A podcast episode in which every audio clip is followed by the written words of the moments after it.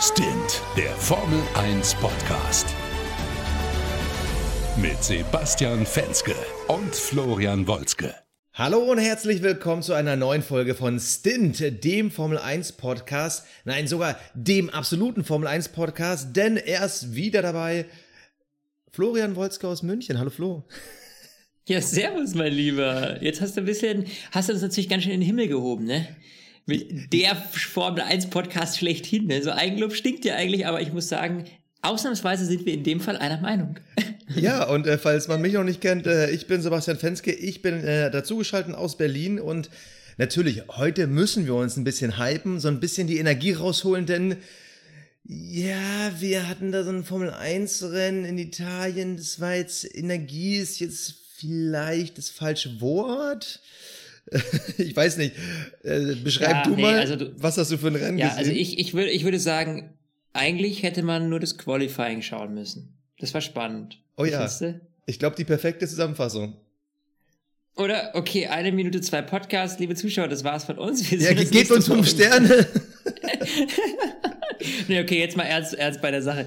Also, das war wirklich, ähm, ja, es war eines der etwas weniger spannenderen Rennen. Mal vorsichtig ausgedrückt, ja.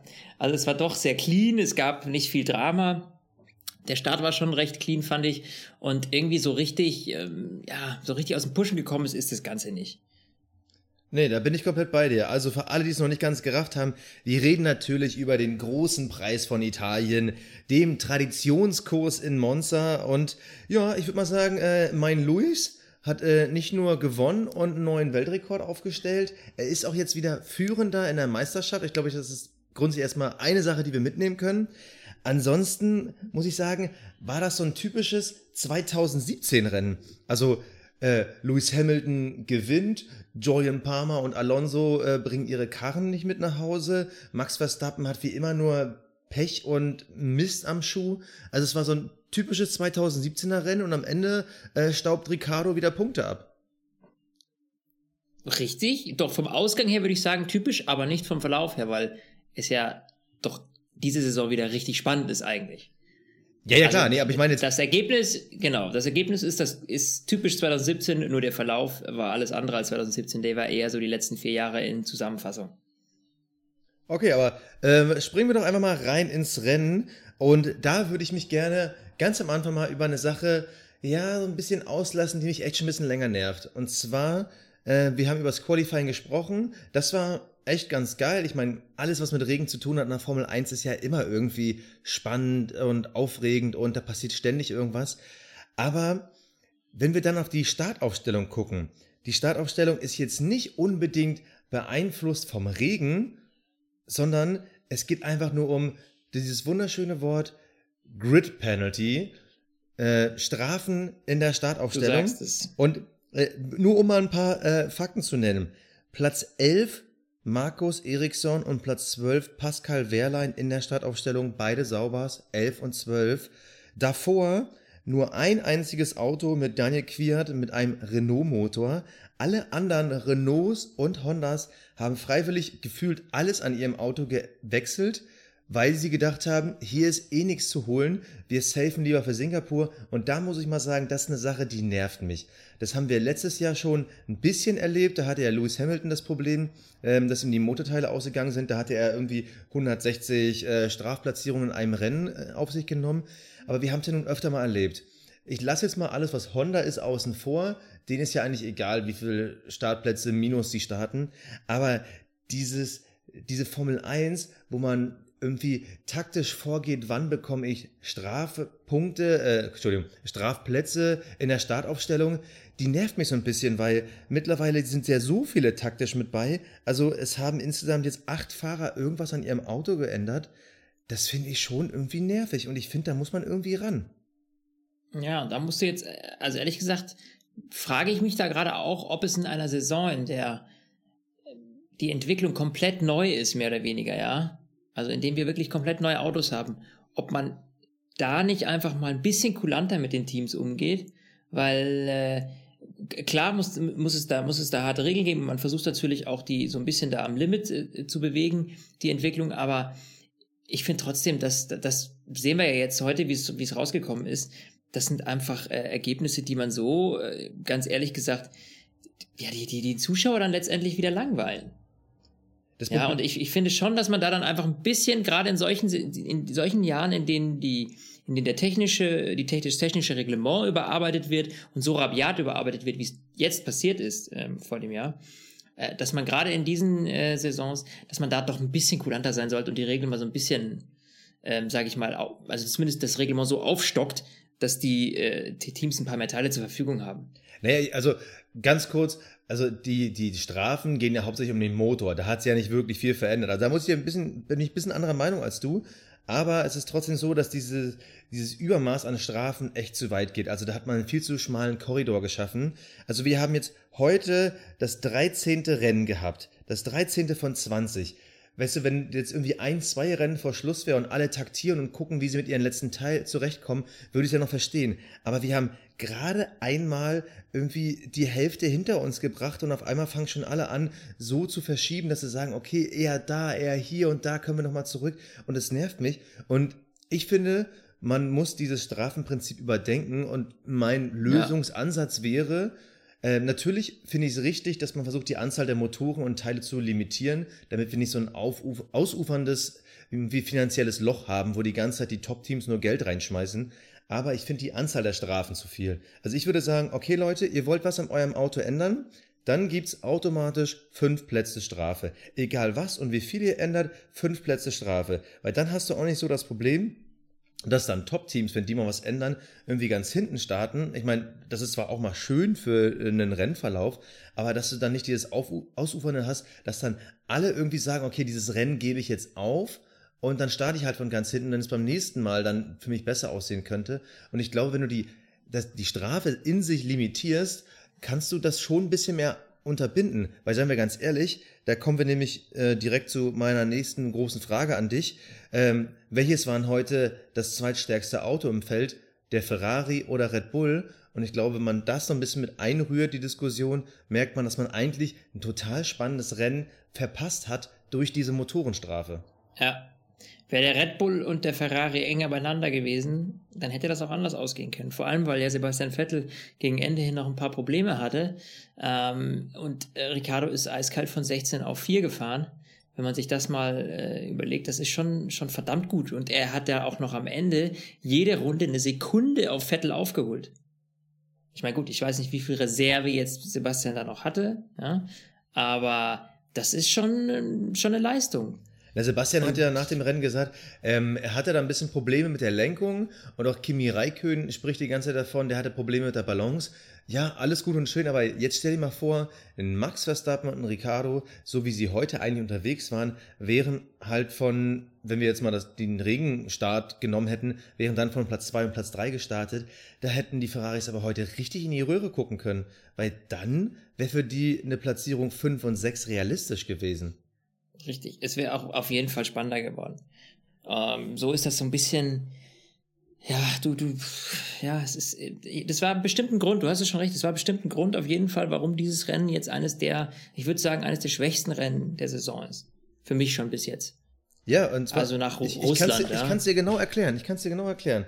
Also, oder beziehungsweise ich kann dir mal eine Theorie äh, offerieren, die dir vielleicht gefällt. Aber wir haben das hast du schön ausgedrückt. Ich bewerte dann, okay. ob es mir also, gefällt. Also, wie ich gerade gesagt habe, bis auf äh, Quiat haben alle Renault und Honda Motoren die Strafe auf sich genommen. So, wir sind ja auf einer Highspeed-Strecke. Das heißt, alle Autos mit den stärkeren Motoren, also den Ferraris und den Mercedes, die sind halt vorne gestartet und die schwachen hinten. Und da hattest du dann halt auch nicht so viel Durchmischung, weil äh, was willst du denn da machen? Also äh, kannst ja. du mir folgen? Äh, wer, wie, wie soll denn da von hinten irgendwie groß Power kommen? Also wir können ja jetzt nochmal äh, das Rennergebnis zusammen äh, mit reingucken. Also gut, äh, wir hatten jetzt die beiden Mercedes, dann äh, hatten wir Vettel, wir hatten Ricardo und Kimi, so. Und dann ab Platz 6, da hatten wir äh, Ocon Mercedes, Stroll Mercedes, Massa Mercedes, Perez Mercedes, Verstappen, der durch bisschen Unglück dahin gekommen ist. Und erst ab Platz 11 kommt diese ganze Garde an Renaults und Hondas. So, es, es gab gar keine Möglichkeit. Du hattest quasi mit der Startaufstellung dieses Rennen in zwei Teile geteilt und hattest einfach nur noch, du hattest ja in Anführungsstrichen noch Glück, dass die Red Bulls von ganz hinten starten mussten, damit da ein bisschen was drin war. Ansonsten, puh, ansonsten hätten wir dann das langweiligste Schwierig. Rennen seit Russland sehen Schwierig. können. Ja, gebe ich dir absolut recht. Nee, also das ist, das ist eine Sache wirklich, die, da muss die FIA noch ein bisschen dran arbeiten. Und äh, das, das merkst du eben, dass das so die erste Saisonhälfte, da sich keiner großartig Gedanken drüber macht, beziehungsweise das einfach nicht so spürst. Und äh, jetzt kaum ist die Hälfte rum, so wie du es vorhin schon gesagt hast, jetzt geht dieses Taktieren und, äh, und, und, und, und dieser, dieser Denkprozess bei den Strategen los. Aber äh, da- das tatsächliche Renngestehen bleibt so ein bisschen auf der Strecke. Ja, und davor habe ich ein bisschen Angst. Also, jetzt habe ich ja viel gehört. Singapur, das wird eine Ferrari und eine Red Bull-Strecke. Ja, ja, wäre wär cool, aber wir sollten mal nicht vergessen, wer da die letzten Jahre gewonnen hat. Also, da war viel äh, Silber mit bei, da war ab und zu auch mal Red Bull mit bei. Also, für mich ist das Ding jetzt nicht so einfach so gegessen, dass das jetzt automatisch eine Ferrari-Strecke ist, weil die Ferraris waren in Monza weit zurück. Und äh, also für, Ja. für mich ist das jetzt nicht automatisch gegessen. Natürlich Nee, vor, vor allem sehe ich aber ehrlich gesagt nicht so, das ist gar nicht so äh, Ferrari oder Mercedes, sondern ich, ich, ich, ich finde ehrlich gesagt, dass man jetzt da Red Bull mit in die Rechnung mit reinnehmen muss. Nach heute ja. Also nach der Aktion heute, zumindest von, von, von Danny Ricciardo, auf jeden Fall. Ja, ich meine, muss man ganz ehrlich sagen, äh, Max Verstappen hat es natürlich äh, wirklich Pech. Also der hat so viel Pech diese Saison.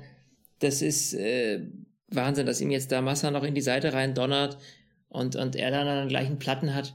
Das ist schon wirklich bitter für ihn. Und du hast es auch im Interview gemerkt, finde ich, direkt nach dem Rennen. Er war schon ganz schön niedergeschlagen. Er hatte auch gemeint, ihm wäre das so egal, ob Massa jetzt eine Strafe bekommt oder nicht. Ist ihm Wurst, weil sein Rennen ist so oder so gelaufen gewesen. Und das irgendwie nach der dritten Runde. Das ist schon bitter. Aber da können wir ja mal drüber reden. Genau, den armen Max Verstappen, ich bin da komplett bei dir. Aber ähm, hast du die Schuld wirklich zu 100% beim Massa gesehen?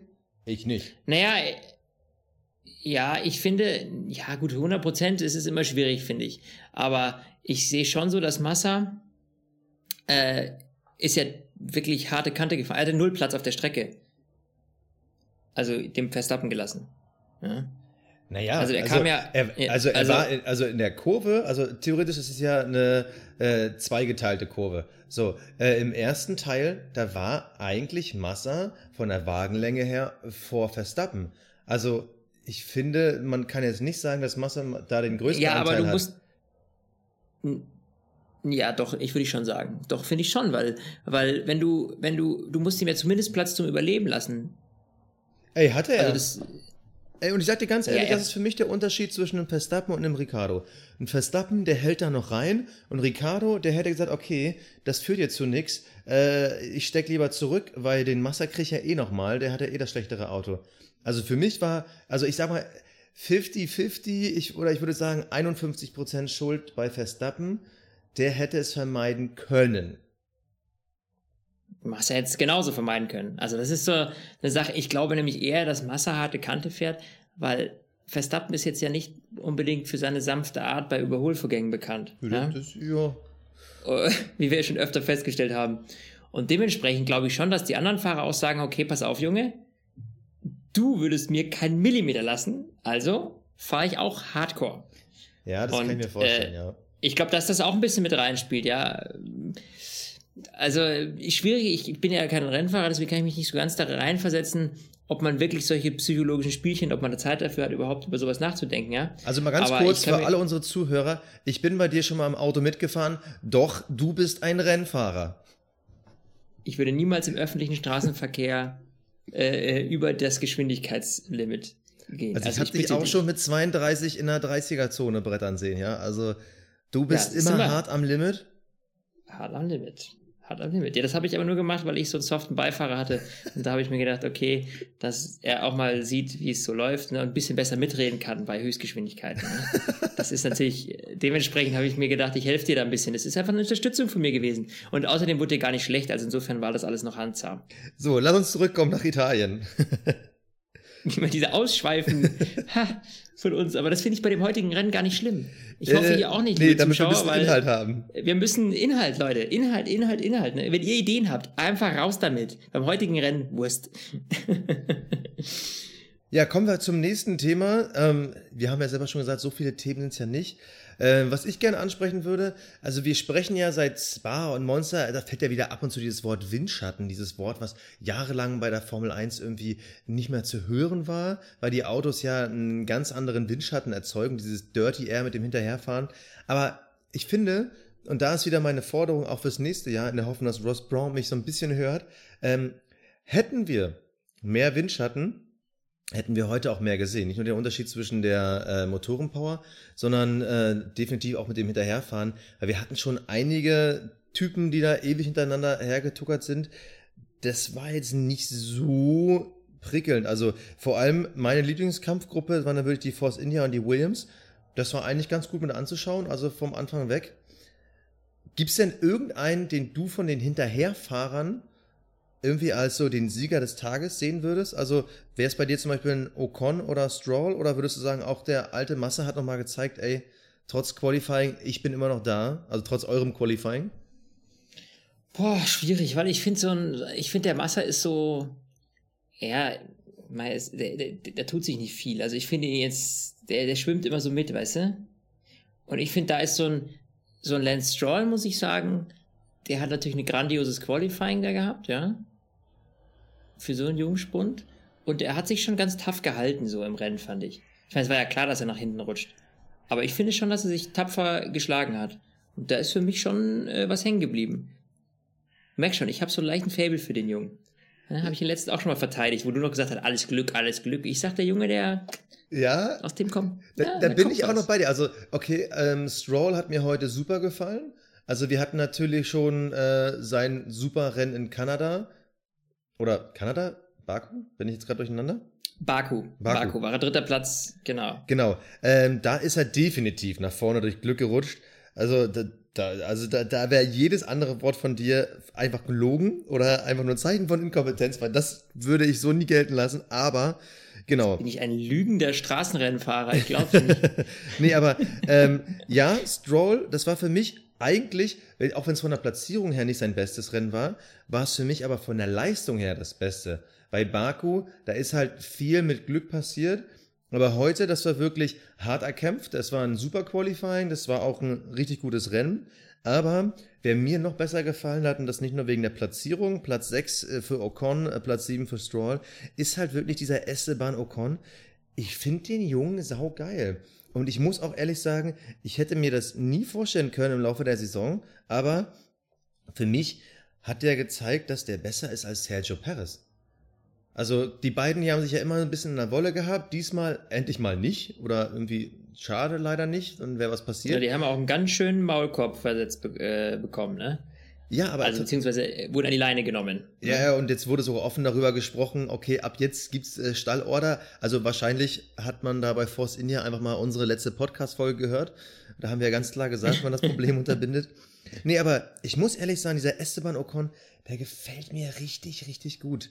Und der ist halt auch erst 20 Jahre. Und bei dem kann ich mir vorstellen, dass das so einer sein könnte für die Zukunft der, der Top-Teams, der drei da vorne. Weil der also ich glaube, da steht noch viel Entwicklung hinter. Sergio Perez, da habe ich langsam das Gefühl, der ist mit der Entwicklung am Ende, der ist ein sehr guter Fahrer, aber der könnte so die Hülkenberg-Geschichte irgendwie fahren. Ähm, immer talentiert, immer irgendwie bei den Mittelfeldteams vorne mit dabei, aber hat es halt nie zum Top-Team geschafft. Und ich glaube, der Ocon, aufgrund seines jungen Alters, hm, wer weiß, vielleicht mal nach einem Kimi Raikön bei Ferrari oder so. Also da sehe ich den. Tja, haben wir dann noch ein bisschen äh, an seinem ich, Talent, wie gesagt, kleine Frage, äh, haben die beide. Und äh, das ist aber so eine Sache, ja, dieser, dieser, dieser Fahrerpoker, ähm, dass das irgendwann kommt, das kann ich mir gut vorstellen. Schon richtig.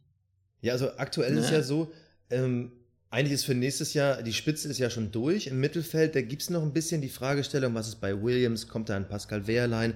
Aber grundsätzlich ist ja da die Silly Season dieses Jahr so ein bisschen ausgeblieben und wir alle warten natürlich auf die Entscheidung des Messias. Was ist mit Alonso? Der will ja irgendwie noch, äh, ich glaube, einen Monat will er noch knapp warten. Aber naja. vor allem Ende nächste Saison, dann äh, sind fast alle Fahrerverträge laufen da aus. Ich glaube, alle bis auf der von Vettel. Und äh, theoretisch hat Verstappen dann noch ein, eine Option auf ein Jahr bis 2019, aber Ende nächsten Jahres laufen die Verträge aus und ich kann mir echt vorstellen, dass wir so einen Typen wie Ocon definitiv äh, in einem Ferrari sehen könnten. Ja, in zwei Jahren auf jeden Fall. Das kann ich mir schon vorstellen. Nee, also das ist, äh, der, der, Junge macht sich gut und ich glaube, wenn er jetzt den Paris so ein bisschen vom Leib hat, kann schon sein, dass er sich auch noch ein bisschen stärker entwickelt da. Ja, das ist so ein bisschen das, das Alpha-Tier gegen den Jungspund da, ne? Ja, und ich bin auch bei dir, ein Stroll. Also er, er zeigt es ab und zu. Er hat mich noch nicht überzeugt, aber er, er zeigt es ab und zu. Und ja, wenn der jetzt noch mal einen drauflegt, wer weiß. Ja. Ja, also Stroll, wie gesagt, das ist echt so, von dem halte ich viel.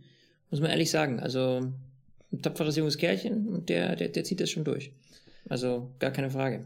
Ja, wen, wen haben wir denn noch in in der Verlosung? Nico Hülkenberg. Ja, eigentlich ein unscheinbares Rennen. Am Ende war es nur Platz 13. Auch ja, er hatte ziemlich Balance-Probleme. Ja. Aber da hat man ja, gemerkt, so dass der Renault-Motor, der hat einfach noch nicht den finalen Bums. Wir haben ja jetzt schon jetzt mehrfach gesprochen. Also, jetzt muss ich aber nochmal für mich gucken. Unter den Top 10 waren nur zwei Renault-Motoren und äh, total überraschend, das waren halt die beiden Red Bulls. Also ich kann mir vorstellen, dass da wieder diese Singapur-Thematik, dass wir da einen ganz anderen Hülkenberg erleben werden, aber für die Highspeed-Strecken reicht es einfach vorne und hinten nicht. Nee, nee, absolut gar nicht, absolut gar nicht. Ähm, es gab ja auch bei Julian Palmer wieder äh, irgendwie technische Probleme. Äh, Überraschend. Ich bin mir jetzt nicht ganz, ganz sicher, ob das eine Motorengeschichte ist oder nicht, aber ja, weil du auch gerade, deswegen komme ich jetzt auch auf Julian Palmer, weil du gerade über das Fahrerkarussell geredet hast. Ich frage mich ja noch, er ist ja immer noch da, ne? Ja. Wieder erwartend. Also wir haben ja alle gedacht, äh, wirklich, er wäre nach der Sommerpause nicht mehr da. Und jetzt ist er schon das zweite Rennen nach der Sommerpause noch da. Also wer weiß, vielleicht fährt er nächstes Jahr auch noch. Also ich bin ehrlich gesagt total verwundert. Also ich wüsste jetzt nichts von irgendwelchen ähm, viel größeren Privatgeldern, die der Palmer da mitbringt. Ähm, viel Talent ist es nicht. Er hat auf jeden Fall auch mittlerweile, muss man sagen, auch viel Pech. Obwohl ich glaube, dass es in Verbindung mit dem fehlenden Talent auch äh, zu dem Ergebnis führt. Aber ja, es ist so extrem ruhig geworden und genau. so viele Rennen sind es jetzt auch nicht mehr, um mir zu sagen, okay, jetzt setzen wir nochmal einen neuen Fahrer dahin, weil bis der sich da irgendwie eingegroovt hat, macht es ja auch keinen Sinn mehr. Nee, also die Saison, ganz ehrlich, ich revidiere das Ganze jetzt, was ich vor der Sommerpause gesagt habe. Diese Saison wird der, glaube ich, zu Ende fahren. Ja. Weil man hört gar nichts mehr, was so, ne, man war ja, Kubica war ja mit Tests und allem drum und dran dabei und, und Nachwuchsfahrer, ne. Das, glaube ich, alles wird erst nächstes Jahr sein. Also diese, diese, dass, dass ähm, Julian Palmer noch dieses Jahr das Handtuch werfen muss, das hat sich absolut nicht bewahrheitet. Also da bin ich echt äh, etwas überrascht, muss ich gestehen. Es macht, es wäre auch jetzt mittlerweile Quatsch. Also es sind nur noch sieben Rennen. Äh, nur noch. Ja, das macht, das bringt nichts mehr. Das bringt gar nichts mehr. Ja. Ähm, das, das, das, dann machst du nur das Team wieder unruhig und alles, warum, jetzt lass es zu Ende fahren. Also, oder eben auch nicht, wie heute im Rennen, ne? je nachdem. Ja, aber es war wirklich, also im Großen und Ganzen fand ich, äh, habe ich mir von Monza ein bisschen mehr erhofft. Aber wie du schon sagtest, äh, es stand echt so ein bisschen im Schatten von diesen ganzen äh, St äh, Startplatzversetzungsstrafen. Ne? Ja. Aber wir können ja noch mal über ein bisschen äh, übergeordnetes Thema sprechen. Ein Thema, worüber ich gerne rede, äh, du so ein bisschen weniger. Aber er ist mittlerweile wirklich bei den ganz, ganz, ganz Großen angekommen. Lewis Hamilton schafft die 69. Pole seiner Karriere, ist damit alleiniger Formel 1 Pole-Rekordinhaber und ist seit diesem Rennen wieder Spitzenreiter in der Formel 1. Es sind jetzt, glaube ich, was, drei Punkte Vorsprung vor Vettel. Ist natürlich jetzt noch nicht viel, aber puh, er ist wieder da, wo er nach seiner Ansicht, glaube ich, auch hingehört. Was, was? Ja, definitiv, das kannst du glauben, dass das nach seiner Ansicht gehört er da ganz sicher hin. Und nach deiner ja auch, oder nicht? Ja, ja, ja, das ist auf jeden Fall. Also ich würde mal ja, ja. sagen, äh, dass Lewis Hamilton unter die Top 10 der besten Fahrer aller Zeiten gehört. Ähm, da würdest du mir, glaube ich, nicht widersprechen. Ja, Top 10 würde ich sagen, ja, natürlich. Aber jetzt da nach diesem Rekord auch wieder besser als ein Vettel, besser als ein Alonso. Wir haben die Diskussion öfter schon gehabt, aber dieses Jahr auch wieder mit seinen Quali-Ergebnissen und auch jetzt wieder der Sieg. Mm, das ist, nee, nee, aber das ist so besser und schlechter, finde ich da. Das habe ich auch schon in unserem Sommerinterview, glaube ich, gesagt. Das finde ich ganz schwierig. Ich sehe die alle so auf einer Ebene, die drei. Also ich sehe dann, ich sage dann nicht, der ist besser als der andere. Ich glaube nicht, jeder hat so sein, ein bisschen so sein Für und Wider. Aber ich äh, würde niemals sagen, dass Lewis Hamilton besser ist als ein Vettel oder ein Alonso. Also. Glaubst du, wenn man die, wenn beide die Autos tauschen würden, Lewis und Sebastian, wenn beide die Autos tauschen würden, würde es eins zu eins genauso stehen in der WM? Ja. Das glaube ich nicht.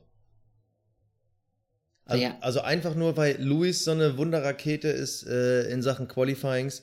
Es ist ja wirklich so, wenn man mal vergleicht, ähm, Michael Schumacher zum Beispiel, der war ja nie der Quali-Gott. Lewis Hamilton, bei dem ist ja andersrum. Der äh, holt ja äh, zwei Drittel seiner Siege von der Pole Position. Bei Schumi war es, glaube ich, zu seiner Zeit sogar komplett andersrum. Da hat er äh, pro Pole Position irgendwie eineinhalb Siege rausgeholt. Naja, gut, aber das Und, hat er mit den Pole Positions. Nee, aber, da, mal, das zeigt trotzdem, wie, wie gut Lewis äh, beides tarieren kann. Dieses, ich bin schnell auf eine Runde und ich bin intelligent und vorausschauend auf ein Rennen. Und ich finde, äh, ich sage jetzt nicht, dass er der Beste aller Zeiten ist, um Gottes Willen. Aber ich muss sagen, diese Qualität, würde ich dieses auf eine Runde und auch auf 40, 50, 60 Runden schnell zu sein, das hat nie einer so gut gekonnt wie Lewis Hamilton, weil der hat auch mit tendenziell schwächeren Autos immer an der Pole mit dran rumgeknabbert, ja. Und das ist für mich so ein Talent, das, das gab es nur einmal bisher. Ja, empfinde ich ein bisschen schwierig, deine Ansicht. Aber gut, das ist ja der Streitpunkt, den wir immer haben und es ist auch gut so, dass wir den haben, lieber Sebastian, ja?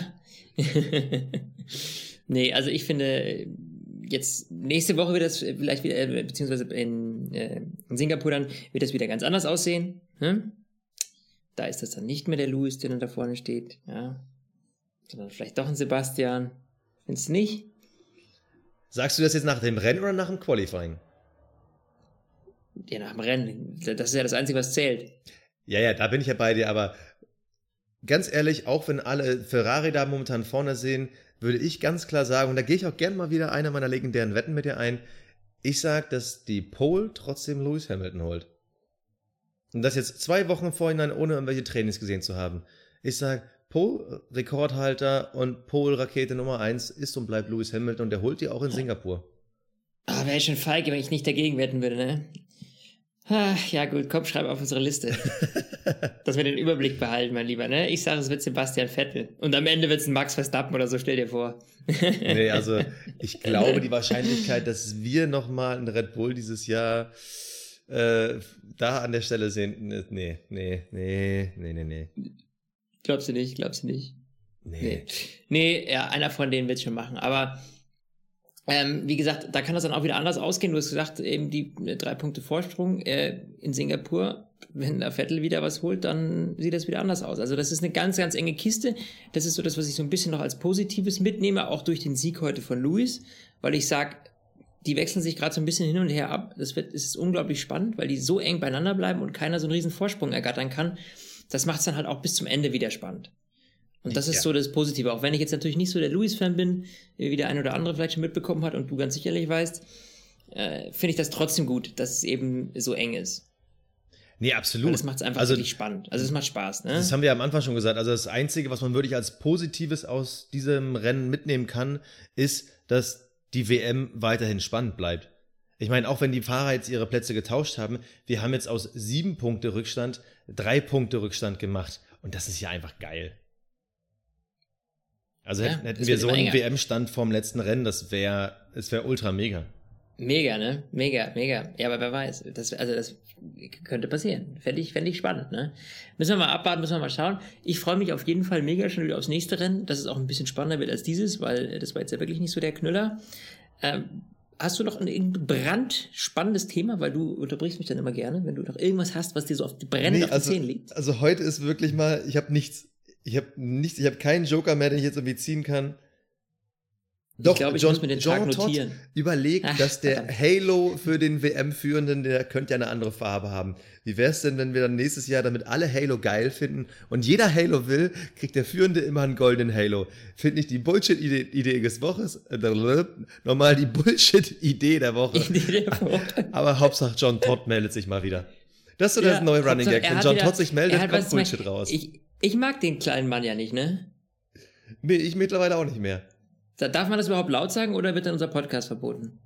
Nein, der ist ja, er ist ja äh, unter dem europäischen Durchschnitt der Körpergrößen. Das glaube ich, kann man schon klein sagen. Darf man das oder ist das Mobbing? Nein, das okay, ist eine hören wir lieber besser. Hören wir, be hören wir besser auf damit. Ja. Nee, aber äh, seine Idee der Woche, einen goldenen Halo, super. Ja, jetzt gut. jetzt habe ich richtig Bock auf Halo. Richtig ja Bock. jetzt, jetzt wird das. Mensch, hätten wir, stell dir mal vor, wir hätten heute einen goldenen Halo gehabt. Wie verdammt spannend wäre denn dieses Rennen geworden? Ja, ey? wenn dann so nach dem Hör mir Rennen dann. Vettel den goldenen Halo an Ja. Hamilton überreicht. ja, ja. Vor allem Nico Rosberg hätte dann seinen goldenen Halo hier mal verschenken können. Ja, super. Gut, mein Lieber, okay, ich merke schon, wir werden total Banane hier gerade.